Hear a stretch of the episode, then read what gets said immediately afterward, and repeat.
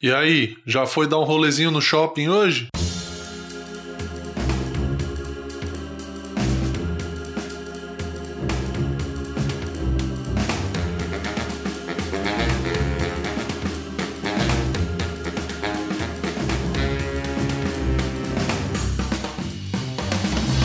Aí pessoal, tudo bem? Eu sou Murilo Moraes, estamos começando mais um episódio do Escuta que eu te indico, o meu podcast. Você que está ouvindo aqui toda semana, muito obrigado. É muito importante você que está ouvindo e está compartilhando e está gostando principalmente. Eu tenho recebido muitos feedbacks legais e para compartilhar um sentimento aqui com vocês, eu estou muito feliz e estou muito animado é, para fazer. Por mim, eu soltava episódio todos os dias. É, não é possível, né? Não é uma realidade ainda, mas eu tô pensando em tema toda hora, tô anotando coisa pra caramba aqui para falar, coisas que eu quero falar, que eu necessito é, de um pouco mais de tempo para também construir as ideias, como foi o episódio passado. Muito obrigado a todos vocês que curtiram o episódio passado, que realmente deu um trabalhão para fazer, mas ficou muito legal o resultado e eu tô muito satisfeito. Antes de começar, aqueles recadinhos de sempre, né? Me sigam no Instagram, arroba o Murilo Moraes, que é lá que eu tô recebendo os feedbacks de vocês. Me mandem os feedbacks de vocês lá. Eu sempre abro uma caixa de perguntas pra, pra galera que vai ouvindo já ir me mandando o que achou do episódio e tudo mais. Então é por lá que eu tô centralizando essas informações. É, eu tenho um canal no YouTube também, se inscreva no meu canal do YouTube, Murilo Moraes. Tô postando vídeo toda sexta-feira dos White People Problems durante a quarentena e assine esse podcast na sua plataforma preferida. Eu estou em todas as principais: Apple, Google, Spotify, Castbox, Pocketcasts. Assinem para receber as notificações assim que eu postar episódio novo. Essa semana que passou aí, deixa eu ver o que aconteceu na minha vida. É... Nada. Não aconteceu nada. Eu tô em casa só, saindo para ir fazer mercado, farmácia. Hoje fui levar minha esposa no dentista de manhã.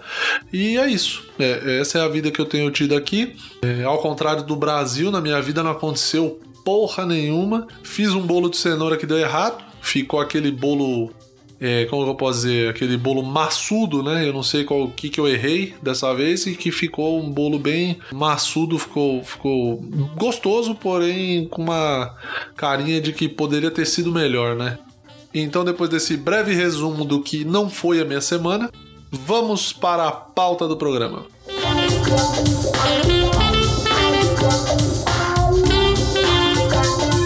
Eu quis falar sobre isso porque, é, conversando com os amigos comediantes, conversando até com o pessoal mesmo que segue a gente, que manda pergunta: ah, você vem para tal lugar, você vem para tal lugar.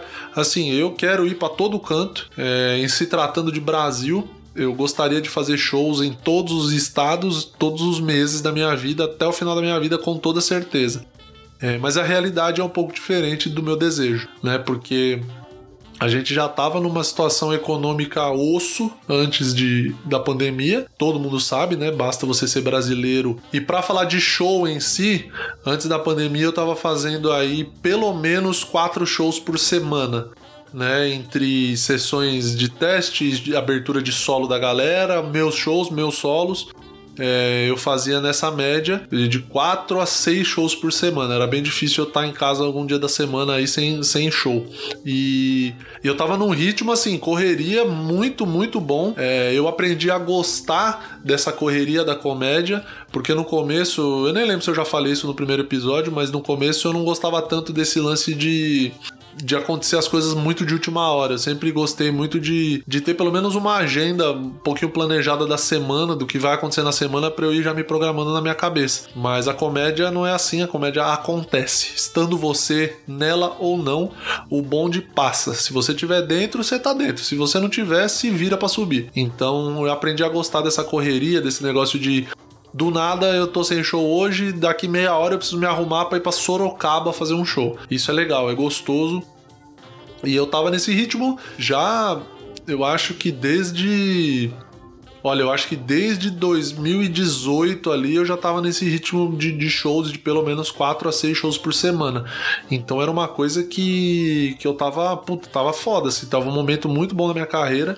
Eu fiz em 2019 264 shows, eu tenho isso anotado, eu todo ano eu anoto porque a minha meta é sempre aumentar um pouquinho a porcentagem de shows de um ano para o outro.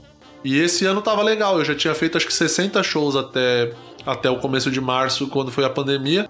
Eu fiz uma semana de shows em Santa Catarina, foram cinco shows muito legais que eu fiz lá. Terminei essa turnê fazendo o meu solo no Floripa Comedy Club, que foi muito legal, tava cheio, eu não esperava, foi uma surpresa boa para mim e eu gostei pra caralho de ter feito. E assim, eu fiz esse solo no Floripa Comedy já no, meu, 45 do segundo tempo, porque o show foi no dia 14 de março, no sábado, e aí eu voltei para São Paulo no domingo, dia 15. Dia 16 eu fiz um show no Paulista Comedy, que é, foi uma noite de teste de piada. E dia 16 foi o dia que começou oficialmente a quarentena em São Paulo. Então eu voltei já bem no limite e desde então tô sem fazer show. Feito esse parêntese gigante sobre como estava minha carreira antes do, da pandemia, é, eu queria voltar para o lance de, da situação econômica do país, né? É, as pessoas têm necessidade por cultura, as pessoas têm essa necessidade de sair de casa e fazer as, as paradas uh, e ver outras pessoas, né? Por mais antissocial que a gente seja, uh, algum momento isso vai fazer falta e a gente quer sair para um bar, tomar uma, ou ir num show, ir num teatro, num cinema, né? E isso é, eu acho que a primeira coisa que é cortada quando você tem uma crise econômica, né? É o lazer, não tem jeito. Entre ir para um bar tomar uma e comprar um quilo de arroz, um quilo de feijão para comer no almoço e na janta, é, dependendo da pessoa, vai pro bar, porque o importante é beber e não comer. Mas a maioria das pessoas ficam em casa. Então, assim, a nossa área de, de lazer e entretenimento, ela sofre muito com isso. Os shows estavam indo bem, estavam é, enchendo, né? A gente fazia shows aí toda semana por vários lugares e a maioria dos shows é, o público estava comparecendo, é, seja no, no Atacadão do Minhoca, que é um espaço pequeno, né, para 70 pessoas, mas os shows estavam esgotando já na quinta-feira, na sexta-feira já estava dando sold out, o show era de domingo. É, no Pico, lá no, no laboratório de stand-up, também estava enchendo. O Pico é um lugar para 120, 130 pessoas. Tava dando essa média de 115, 110 pessoas por show, então tava lotando também. E os vídeos que eu postei esse ano, acho que a maioria é do Atacadão ou do Pico, né?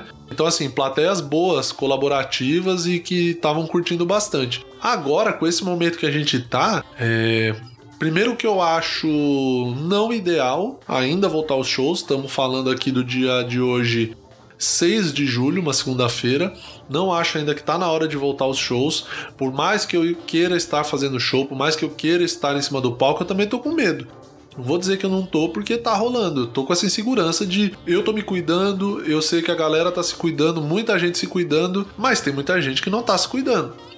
E essas pessoas que não estão se cuidando que são o problema. Porque uma coisa é você falar pra pessoa assim: olha, você só vai entrar aqui no bar ou no teatro com máscara, não pode tirar, tem que ficar o tempo inteiro de máscara e tudo mais. Se essa pessoa tá cagando pro isolamento, por exemplo, e tá saindo e tá fazendo festa e tá vida normal, né? Pessoas que. Tem pessoas que estão achando que estão de férias há quatro meses, né? Sei lá, cara, vai que uma pessoa contaminada entra no, no bar, no, no, no teatro e tal, e aí, enfim, bota a máscara no queixo na hora do show, porque quer rir, quer mostrar que tá gostando do show, quer mostrar pro comediante que tá curtindo, e aí hum, contamina e, e espalha o vírus pelo ar, e aí dali duas semanas daquelas pessoas que estavam no show, metade começa a acusar sintoma de coronavírus e essa metade já passou para mais pessoas que aí você já sabe, né?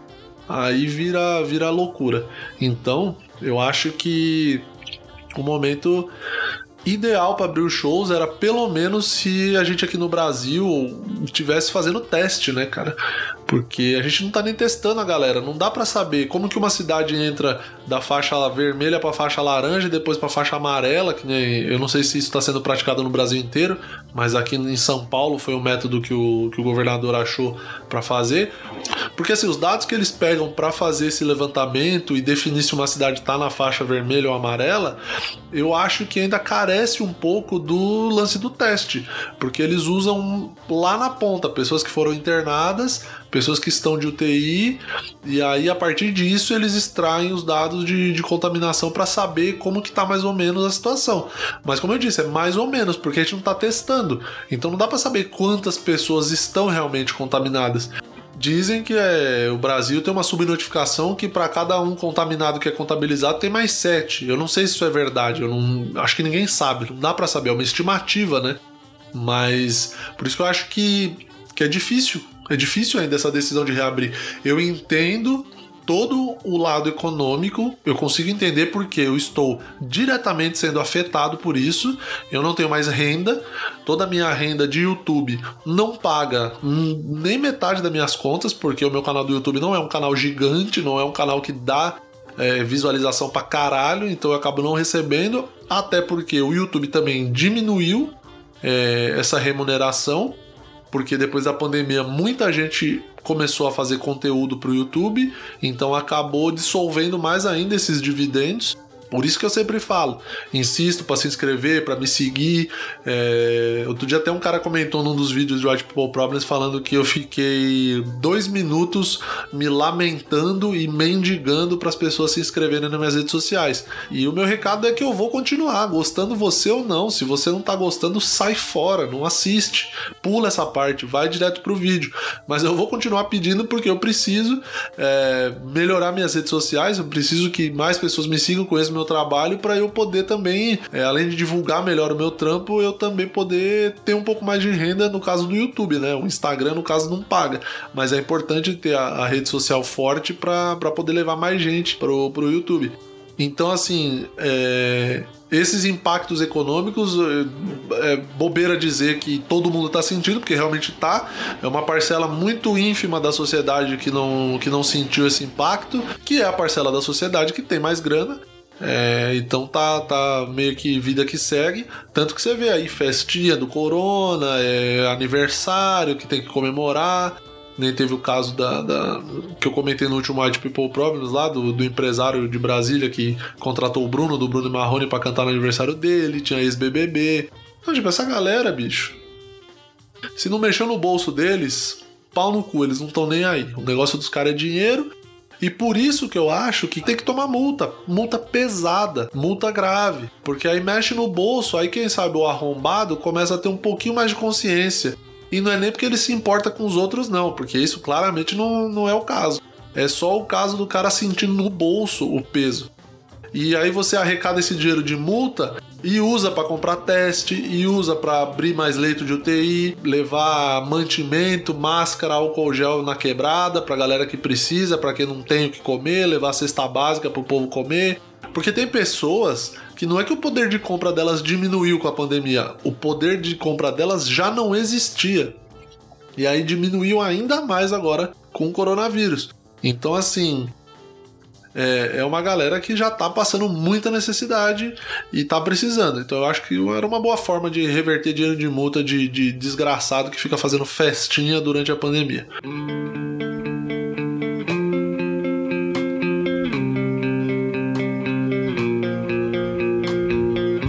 E aí eu vi uma pesquisa da Opinion Box, que é uma startup, uma empresa de pesquisa de mercado, eles são focados neste nicho. E aí a pesquisa é impacto nos hábitos de compra e consumo, como a pandemia mundial está transformando o comportamento do consumidor brasileiro. Essa pesquisa que eu estou aqui é a primeira edição, os dados coletados entre 25 a 27 de março, já faz um tempinho aí. Essa pesquisa está em PDF, o link para baixar está na descrição do episódio, então eu aconselho a você que baixe agora, entra aí no, na descrição do episódio, baixa o PDF e abre no celular para a gente analisando junto. Eu dou um tempinho para vocês aqui. Para, para, para. Isso aí é a música de elevador, tá? Eu vou fazer enquanto vocês baixam aí. E não precisa pausar o episódio. Para, para, para, para, Acho que o Roberto Carlos, ele. As músicas do Roberto Carlos elas combinam com o ambiente de elevador. A profissão de ascensorista deveria voltar, porque pessoas estão precisando de emprego. É, tudo bem, dentro do elevador fechado não é o melhor lugar para se estar quando a gente tem um coronavírus voando pelo ar aí. Mas também, como disse o seu Madeiro, as pessoas precisam trabalhar. O Brasil não pode parar. Então eu acho que deveria voltar a profissão de ascensorista com máscara, com luva, tudo certinho, com aquela viseira de plástico que parece um, um soldador da ReHap, aquela viseira. E aí você caracterizar todos os ascensoristas do Brasil como Roberto Carlos, inclusive na parte da perna faltando. Então, devia cortar uma perna de todos eles e colocar uma perna de pau no lugar para a caracterização ficar perfeita. Depois deste conselho aqui, eu que já já me aplico a um cargo no Ministério do Trabalho, porque olha que dica boa que eu dei. Você já conseguiu baixar? Já está com o PDF aberto aí? Então vamos analisar aqui. Aí tem a introduçãozinha aqui do Christian Reed, que é o CEO da Opinion Box, não vou ler, já li. Então aqui, ó, os dados técnicos. Período da coleta, 25 a 27, 2.151 pessoas entrevistadas e o que me chamou a atenção para essa pesquisa é, classe social aqui, ó, classe social CDIE, 80% da pesquisa. Então vamos analisar os dados técnicos aqui. Linha do tempo, o primeiro caso no Brasil foi no dia 26 de fevereiro e dia 28 de março já tinha mais de 100 mortes confirmadas no Brasil. Aqui nessa linha do tempo mostra o que aconteceu no Brasil e no mundo. Principais insights aqui da pesquisa, ó. Essas mudanças de hábito já me chamaram a atenção. 6 em cada 10 pessoas estão passando mais tempo na internet, ok mais do que o esperado. 58% estão lendo mais notícias, ótimo também. 48% estão mais ansiosos. Aí aqui a minha única dúvida é por que só 48%? Porque assim, eu já estava ansioso, eu sou ansioso. Eu não sofro de nenhum distúrbio de ansiedade, mas eu sou bem ansioso, assim. É. Aí 45 passaram a fazer limpeza ou faxina de suas casas. 43% estão comendo mais, tamo juntasso. 43% estão cuidando mais da higiene pessoal. Isso aqui me chamou atenção. Porque, gente, higiene pessoal é básico, né? Deveria ser assim, sei lá, 12% estão cuidando mais da higiene pessoal, não 43%. Ô, galera, vamos prestar atenção aí. Aí aqui, ó, nas prestadores de serviço, 25% cancelaram ou suspenderam o serviço de beleza e bem-estar. E desses 25%, 76% pararam de pagar os prestadores. Aí aqui, 13% cancelaram ou suspenderam o serviço de manutenção, 65% pararam de pagar os prestadores, dos que cancelaram. Aí tem aqui 6% cancelaram ou suspenderam os serviços de empregada doméstica ou mensalista. 28% anteciparam férias e 27% vão continuar pagando mesmo sem usufruir. Legal, isso é legal, porque é o que todo mundo está dizendo. Se você tem condição de continuar pagando a tua diarista, pague, porque se ela vive disso, provavelmente ela tem zero renda desde então. Aí partindo aqui para o item 2, está na página 9, é, principais mudanças de hábitos. Aqui é legal da gente olhar. Quais hábitos foram adquiridos e quais tiveram que ser abandonados por conta da pandemia e do isolamento. O que as pessoas mais deixaram de fazer? Frequentar a casa de amigos e parentes, 67%. É, o que me impressiona que não seja pelo menos 90% das pessoas, né? é, frequentar shoppings, mas pararam de frequentar porque o shopping tava fechado também, né? Porque abriu, eu não sei que coceira no cu que dá no, no povo que vai pra porra do shopping, vai de carro. O shopping lá de Botucatu que abriu e a galera andando de carro no meio do corredor do shopping. Assim, olha, o brasileiro às vezes não pode ver uma vergonha que ele já quer passar. Aí frequentar lojas de rua pelo mesmo motivo do shopping, ir a restaurantes e bares, frequentar parques e praças e frequentar eventos sociais e aí vai tendo o restante aqui, o penúltimo, encontrar meu namorado ou parceiro, 18%, porque não é porque tem uma pandemia que um vírus transmite pelo ar que eu consigo ficar sem transar e dar um abraço no mozão, né? Então a gente tem que continuar. E 3% não deixou de fazer nada. Não é bonito isso? 3% das pessoas que a vida continua, a vida segue. Coronavírus? O que, que é isso? Máscara? Não, máscara para mim que usa é personagem do Mortal Kombat. Eu não sou o Sub-Zero, pra que eu vou usar máscara? Não, vida que segue, gente. Vamos pra praia, Vamos pro shopping. Ah, tá fechado. Ah, dá um rolê no estacionamento mesmo. Vamos fazer as coisas, festa, churrasco, comemoração, andar de lancha na praia, andar de lancha no rio. A vida é uma só, pessoal. A vida não pode parar assim porque vocês estão querendo que a gente pare. Nós somos imparáveis. Então, 3% das pessoas deram uma bela de uma cagada pro coronavírus e vida que segue. E aí o que mais as pessoas começaram a fazer? Fazer faxina e limpeza da casa 45%, cuidar mais da higiene pessoal 43%, higienizar os alimentos que chegam em casa 39%, porque agora não é só a gente que tem que tomar banho, é, a banana, o macarrão e o alho também tem que tomar banho na hora que chega em casa. Cozinhar, 33%. Isso é uma coisa que realmente eu já fazia. Passei a fazer mais, né? Porque agora minha esposa tá em casa, então tem que cozinhar todo dia ou pelo menos uma vez a cada dois, três dias. Jogar jogos online, ler livros, trabalhar em casa de home office, perdi delivery de comida E aí vai baixando até lá embaixo, não passei a fazer nada de diferente, 8%. 8% não passou a fazer nada de diferente. Então, assim, são as melhores pessoas do mundo, né? Porque já lavavam bem a mão, já dava banho na comida, o que há quatro meses atrás, se você chega na casa do teu amigo e ele tá lavando, esfregando uma mão, você ia falar, mano, você tá doido, é? Você tá comendo cocô? Agora, esse cara pode jogar na cara de todo mundo que ele sempre teve certo. Se você está ouvindo isso aqui agora e você é uma dessas pessoas que sempre lavou os alimentos e limpou as embalagens com álcool gel, meus parabéns, você é um visionário. E aqui na parte 3 está falando sobre os prestadores de serviço que na época, lembrando que essa pesquisa é de março, já estavam sendo impactados e tendo forte diminuição de renda. Então, ó, cancelou, suspendeu alguns serviços. Serviço de beleza e bem-estar, 25% cancelou, suspendeu. E aí 76% pararam de pagar, 16% combinaram outro valor e 8% vão continuar pagando sem usufruir.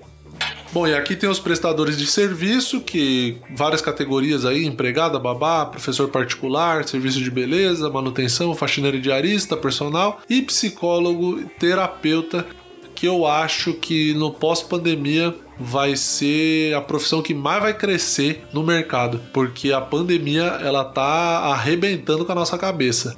A terapeuta que se vire para consertar os estragos que a pandemia tá fazendo no meu cérebro. Se você é psicólogo, terapeuta, faça um bom material de divulgação, crie uma conta no Instagram se você não tem ainda, comece a se divulgar porque você tem muito trabalho a fazer.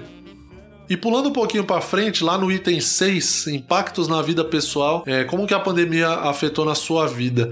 26% muito negativamente, 46% tá ali, 15% ficando melhor, 10% foi legal, a pandemia tá sendo bom para mim, e 3% muito positivamente, que com certeza é quem costura máscara, que é o que tá produzindo pra cacete.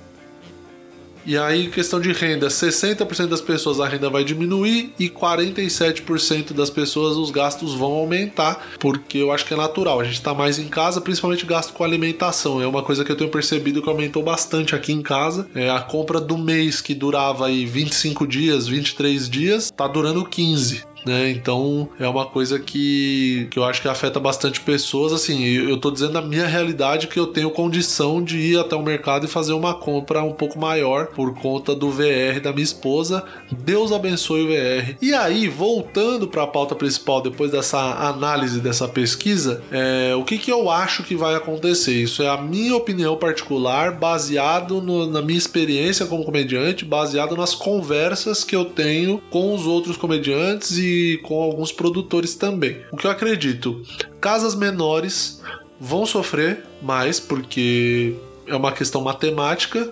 Você cabe 100 pessoas, você precisa de, sei lá, 70 pessoas para fechar a tua conta. Só que a partir de agora você vai poder colocar no máximo 50 pessoas porque é metade da capacidade da casa. Então eu acho que as casas menores vão sofrer. Eu não sei se vai chegar a fechar de fato, mas vai ter um baque com toda certeza, vai ter que diminuir funcionário, quem tem funcionário, vai diminuir quantidade de, de, garçons e enfim. Não sei questão de cardápio, se os caras vão diminuir nesse primeiro momento, deixar menos opções para ser um pouco mais objetivo e você conseguir acabar fazendo o teu cardápio comprando por volume, né? Porque você acaba economizando. As casas menores vão ter uma queda significativa nessa parte de, de grana. E aí, até como uma forma de, de ajudar essas casas, que foi criada a iniciativa do Salve um Comedy, que foi uma iniciativa do Bruno Romano e da Tati, do, do a esposa do New Agra, da Blablart Produções.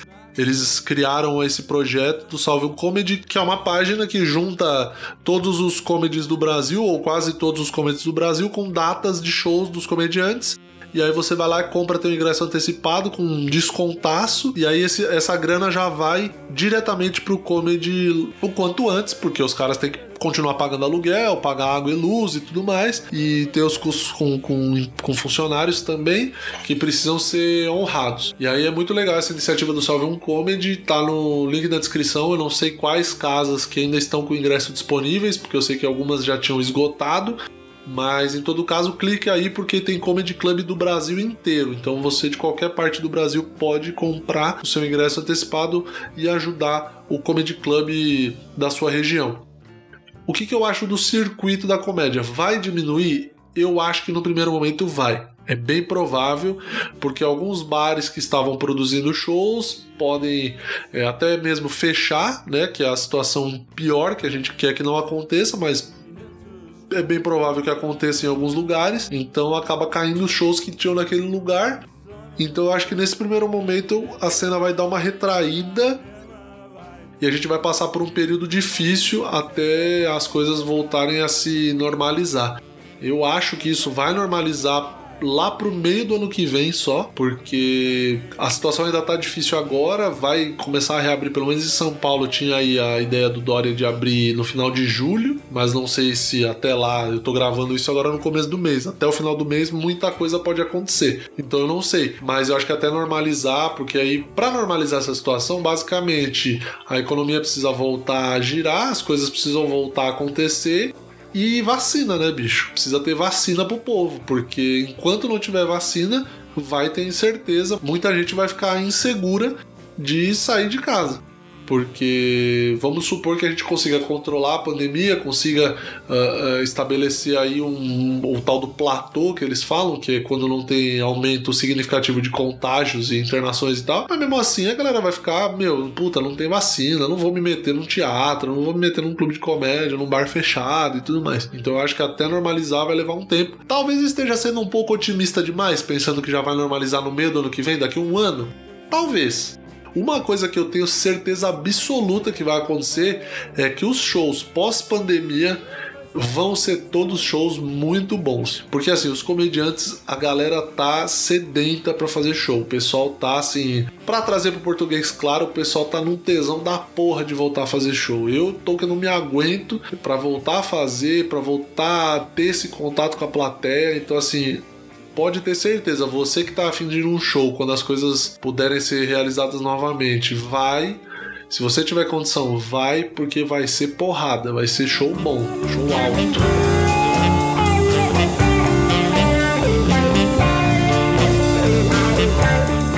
O que, que eu acho que vão ser dos meus shows? Olha, eu tô escrevendo, não no ritmo que eu poderia, mas também tô na minha, tô tentando assimilar esse momento, assimilar essa condição. Tô produzindo, não deixei de produzir, fazendo esse podcast os White People Problems, mas stand-up de fato não tô com aquele afinco que eu tava, por aquela questão de não ter onde testar o material, então acaba dando aquela brochada boa. Mas eu acho que eu vou ter um pouco de dificuldade nos meus solos, por exemplo, de público, porque quem tem mais público, é mais conhecido, vai conseguir retomar mais rápido essa condição de levar a gente pro teatro. Então eu acho que eu vou ter um pouco de dificuldade nos solos, principalmente nesse início de retomada. É, eu tinha shows marcados, né, que vou ter que reagendar o que eu tava marcando de ir para Goiânia, de ir para o sul, tava vendo de ir para o Paraná também, para Curitiba e outras cidades. Vou ter que remarcar, mas não sei se eu vou conseguir logo de cara. Então, pro pessoal que me manda mensagem perguntando se eu vou para tal cidade, se eu vou para tal cidade, eu quero ir para todas, como eu disse, mas eu não sei se nesse começo eu vou conseguir. E aí eu abri uma caixa de perguntas lá no Instagram, o pessoal mandar dúvidas sobre esse tema, o que, que eles queriam saber que eu falasse. Então eu vou responder algumas perguntas que foram enviadas lá no meu Stories. Primeira pergunta do Lucas Dalmas: se vai continuar a ter open mics por aí ou os bares vão priorizar os profissionais para reacender a cena? É, eu já falei um pouco disso anteriormente, vou só reforçar que eu acho que sim, eu acho que a, as oportunidades para quem está começando vai diminuir um pouco, exatamente porque os bares precisam de público, então entre ter um show de um conhecido e um show de open mic, o bar vai optar por um show de um cara conhecido, mas isso também vai muito da produção do bar. Se o produtor da noite tiver a consciência de que é importante você manter os open mics fazendo para renovar e para ter mais gente fazendo e sempre abrir oportunidades para um ou dois por noite fazer, eu acho que vai continuar rolando oportunidade, mas noite de open especificamente eu acho que vai dar uma parada pelo menos por enquanto. Aí o Daniel Reis e a Esté Cerzedelo, Cerze, Cerze, você sabe que é você, Esté, é só você e a tua família que tem sobrenome. Eles perguntaram meio que a mesma coisa. Será que depois da pandemia vai ter menos oportunidade para quem está começando? Daniel Reis mandou. E a Esté mandou: Como você acha que vai ser para quem pretende iniciar com o Open 2020? vai ser difícil. Se você pretende começar em comédia agora em 2020, vai ser uma treta para você. Por esses pontos todos que eu falei anteriormente. O Renan Vasconcelos, meu brother, Renan, valeu por ter mandado aí. Quando será o momento de voltar aos palcos? Seguir governos ou bom senso? É, Renan, é difícil, né, bicho? Vontade eu tenho, mas eu tenho medo, como eu falei. Então, eu acho que assim, cada cabeça uma sentença. É aquela famosa frase: cada cão que lamba sua caceta. Então, assim, eu acho que vai da cabeça de cada um. É, tá rolando shows em drive-in, né? Pra, pra pessoal que fica dentro do carro e assiste os shows. Lá fora tá rolando, aqui no Brasil começou a rolar também no interior. O Bruninho Mano tem feito alguns. É, não sei se isso mata a nossa vontade de fazer show. Não sei se isso retorna é, um, como um bom show, se isso é legal de fazer, se isso é interessante. Mas o fato é que tá rolando eu sinceramente não tenho uma opinião formada. Então eu acho assim que vai muito, muito do pessoal. Eu hoje posso dizer que eu esperaria um pouquinho mais. Mas daqui duas, três semanas eu não sei. Eu não sei como vai estar a situação, a minha situação pessoal, então eu não posso dizer e dar aquela bela cagada de regra que não, não tem que fazer. Vai de cada um. Müdigkeit eine gute Voraussetzung für gechilltes Spielen.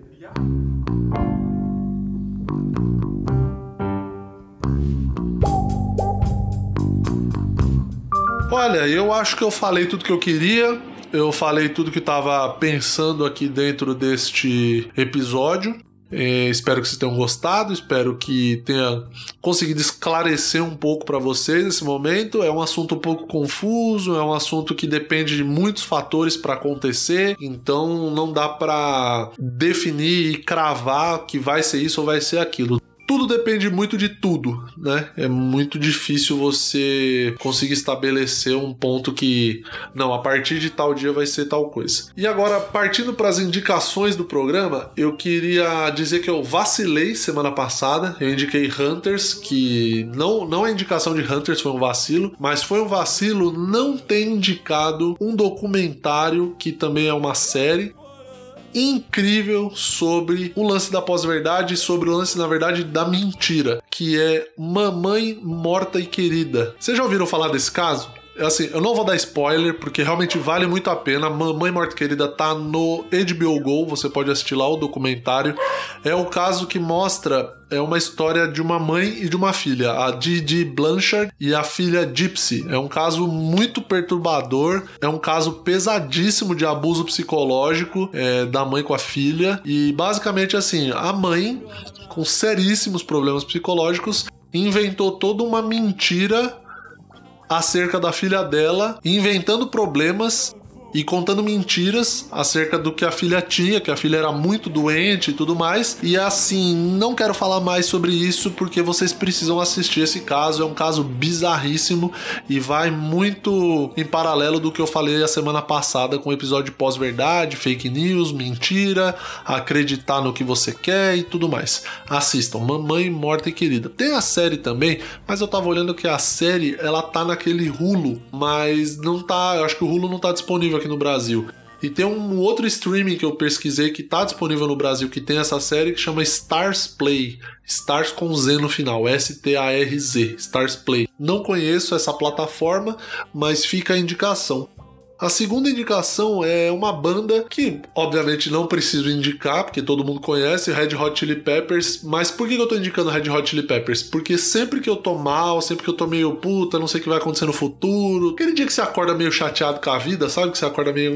É, eu ouço o Red Hot e é uma banda que me energiza. Eu não sei porquê, mas ela me gera esse sentimento bom, assim, dá uma, me dá uma sensação da hora quando eu ouço Red Hot. E a terceira indicação é o Braincast 364, Volta ao Trabalho Pós-Pandemia, Como e Quando. Também com link na descrição do episódio. Braincast é um, o podcast do Brainstorm 9, não sei se vocês conhecem, vocês têm o hábito de, de ouvir, é um indico pra caramba, é bem legal também. E esse episódio tá bem legal, deles falando sobre volta ao trabalho, como volta, como não volta, se volta, se não volta, é, vamos manter home office, não vamos manter. E aí tem essa conversa com a Renata Paparelli, que é ela é doutora em psicologia social e do trabalho. Bem interessante, recomendo bastante. E para finalizar, como sempre, eu indico comediantes amigos meus.